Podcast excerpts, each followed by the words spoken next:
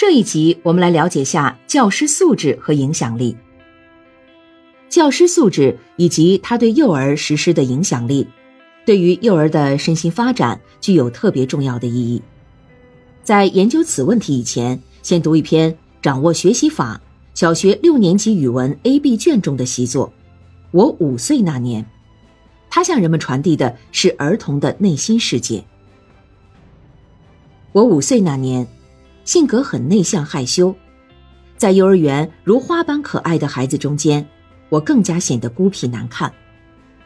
上课了，老师总是叫他喜欢的学生，而这时我总是低头玩弄着衣角，沉默自卑使我抬不起头来。记得有一次，老师叫我回答问题，由于是第一次，我好紧张，没能回答好。我看到老师皱了皱眉头。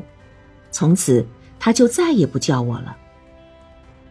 分玩具了，我每次分到的总是一只掉了毛的小鸭子，因为别人都不要，最后总是留给了我。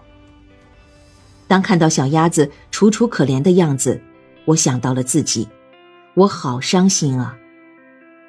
老师在笑，我却在角落里哭泣。一个孤独的小女孩。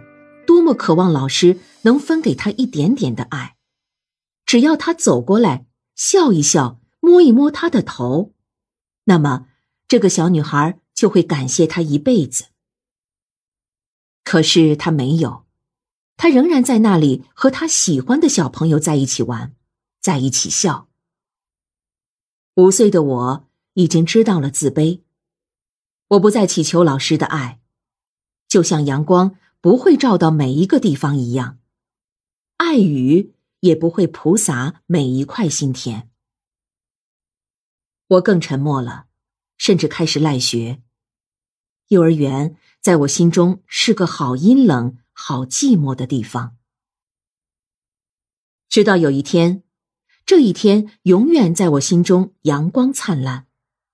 幼儿园来了一位新老师，她好年轻，好漂亮。特别是他的大大的水灵灵的眼睛，带着深深的笑意，掠过每一张面孔。当他看到我的时候，竟对我轻轻的笑了一下，我惊喜极了。真的吗？真的，老师会对我笑吗？老师开始讲故事：一个小朋友掉到大水缸里，里边盛满了水。如果不及时拉上来，小朋友就会淹死。可是缸太高，拉不上来，怎么办？我看着老师把目光投向我，我又想起了老师刚才对我的一笑，就第一次主动的举了手，响亮的回答：“快用石头砸缸，小朋友就有救了。”老师又笑了，表扬我回答的好。我好高兴啊！老师，也许您不知道，由于您一个小小的肯定，十五岁的我从此走出了封闭之门，面对着一个充满阳光的灿烂世界。老师，谢谢您，是您带我走出了黑暗。从此后，我不再孤僻害羞，我积极的参加各种活动，在老师微笑的眼光的鼓励下，我取得了许多成功。期末的时候，我还得到了一枚红五角星，这是表现好的小朋友才能得到的。我开始热爱幼儿园，晚上睡觉的时候想起红五角星，想起老师的笑，在梦中也会笑出声来。